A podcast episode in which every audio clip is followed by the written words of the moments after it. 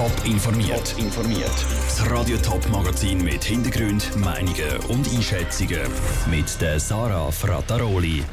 Wie die Chancen für das Referendum gegen den zweiwöchigen Vaterschaftsurlaub stehen und wie junge Deutsche den Murfall vor 30 Jahren bis heute spüren, das sind zwei von den Themen im Top informiert. Vier Wochen Vaterschaftsurlaub sind zu viel. Dieser Meinung war das Parlament. Es hat sich darum auf zwei Wochen geeinigt. Aber auch das passt nicht allen. Ein bürgerliches Komitee um die Thurgauer SVP-Nationalrätin Diana Gutjahr wird den zweiwöchigen Vaterschaftsurlaub wieder kippen. Das Komitee hat heute das Referendum lanciert. Wie erfolgsversprechend das ist, hat Pascal Schlepfer vom Politolog Mark Balsiger wissen.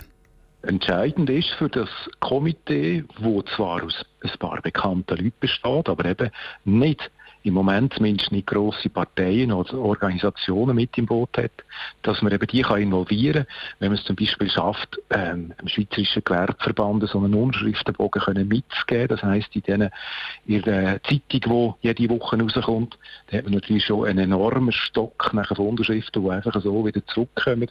Wenn man das aber nicht überkommt, äh, quasi die Dienstleistung, dann wird es sehr, sehr viel anspruchsvoller. Das Jahr haben wir den Frauenstreik erlebt. Erst Ende Oktober haben die Frauen auch bei den Wahlen einen grossen Erfolg gehabt. Die werden sicher gegen das Referendum sein. Widerspricht das Referendum nicht ein bisschen dem Zeitgeist? Das Referendum steht sicher schief in der Landschaft wenn wir den Frauenstreik vom 14. Juni mit all seinen Folgen äh, höher gewichten. Aber es gibt selbstverständlich auch Leute in dem Land, die natürlich anders denken. Und das sind auch diejenigen, die nachher effektiv die Unterschrift werden geben für das Referendum. Aber es ist sicher sehr, sehr schwierig, auch thematisch dort können zu punkten. Das heisst, eben in diesen gut drei Monaten genügend Unterschriften überhaupt anzubringen. Falls jetzt das Referendum würde stand kommen, dann muss ja noch das Volk darüber entscheiden.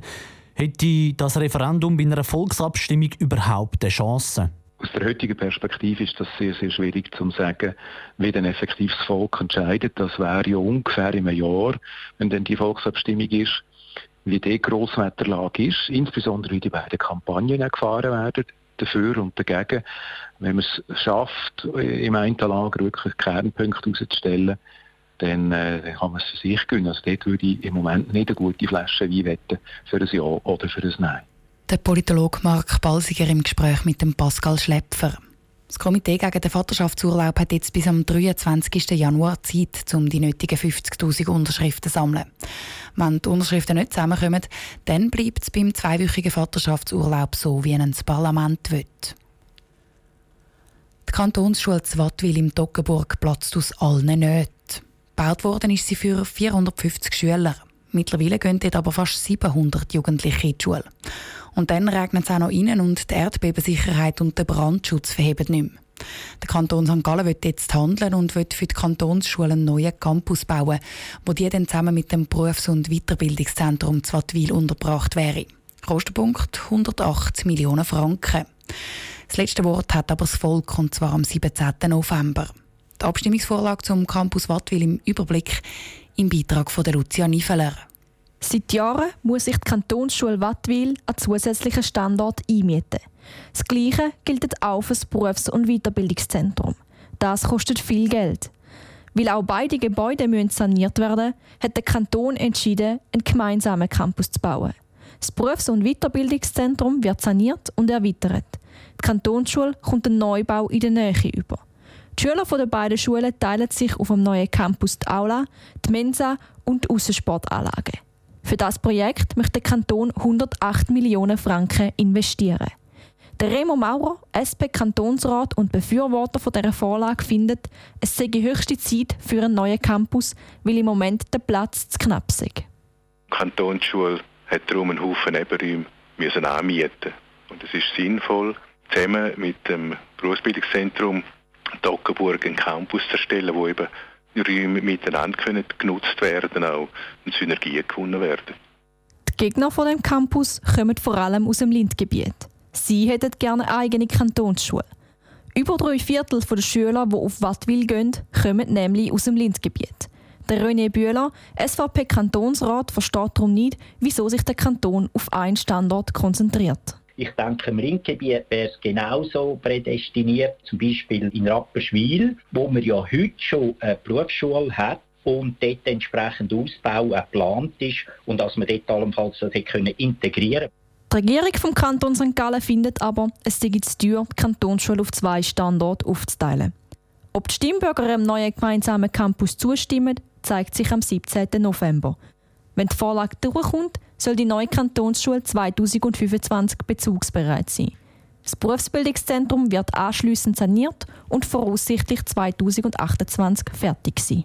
Lucia Niefeler hat berichtet. Radio Top berichtet am Abstimmungssonntag dann ausführlich über die und die anderen Abstimmungen im Sendegebiet. St. Gallen und Zürich stehen am 17. November unter anderem auch noch Ständeratswahlen auf dem Programm. Morgen ist es ganz genau 30 Jahre her, dass zu Berlin die Mauer gefallen ist. Sie ist Symbol der deutsch-deutschen Grenzen und vom Kalten Krieg. Die Mauer hat jahrzehntelang verhindert, dass die Leute von der DDR in die Bundesrepublik Deutschland abwandern. Und auch wenn die Mauer seit Jahren Geschichte ist, in den Köpfen der Leute lebt sie bis heute weiter. Und das sogar in der jungen Generation, die das trennte Deutschland gar nicht mehr selber miterlebt hat. Der Niki Stettler hat mit zwei von ihnen geredet. Die deutsche U30-Generation hat das teilte Deutschland und der Murfall nicht miterlebt. Trotzdem spüren sie den historischen Moment der Wiedervereinigung immer noch. Einer von ihnen ist der Chris Gehring, Jungunternehmer aus Leipzig und gerade mal eins gewesen, wo die Mauer gefallen ist. Er hat sein Unternehmen im Osten aufgebaut, obwohl er dort weniger verdient als im Westen.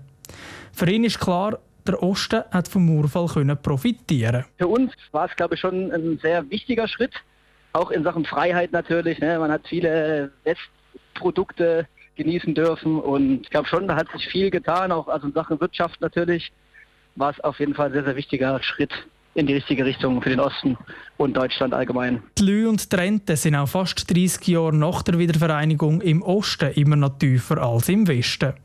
Es sei aber in Ordnung so, schließlich seien die Mieten und auch andere Preise günstiger.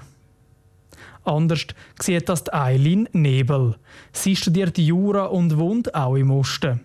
Weil die Leute aber dort zu tief sind, geht sie neben dem Studium in Westen durch arbeiten. Für sie ist es ein No-Go, dass diese Unterschiede immer noch so gross sind. Wenn wir halt ein einheitliches Deutschland haben, wieso haben wir dann nicht einheitliche Löhne und alles Mögliche? Du merkst es halt wirklich einfach am finanziellen und noch an einigen Denkensweisen. Die Denkweise schlägt sich auch heute vermehrt in den Wahlresultaten ab. Zuletzt hat die rechtspopulistische AfD im östlichen Bundesland Thüringen fast 24 Prozent geholt. Das sind Sportfolgen von der Zeit vor dem Murfall, meint Eileen Nebel. Im Westen sind ja auch viele zu Besuch gekommen aus dem Ausland und im Osten kannten die das ja nicht. Und jetzt auf einmal lernen die das kennen. Dadurch, dass wir halt Flüchtlinge aufgenommen haben, gibt es dann einen Aufschrei, weil sie es nicht kennen und nicht verstehen wollen. Es ist rauszuhören, dass die beiden froh sind, dass es nur noch ein Deutschland gibt. Wie sich aber Ost und West entwickeln, macht beiden Sorgen. Der Niki Stettler hat berichtet. Nach dem Fall der Mauer ist es noch mal fast ein Jahr gegangen, bis sich DDR und Bundesrepublik Deutschland offiziell wieder vereinigt haben. Den Vertrag für die Wiedervereinigung haben sie im September 1990 unterschrieben. Top informiert, auch als Podcast. Mehr Informationen gibt es auf toponline.ch.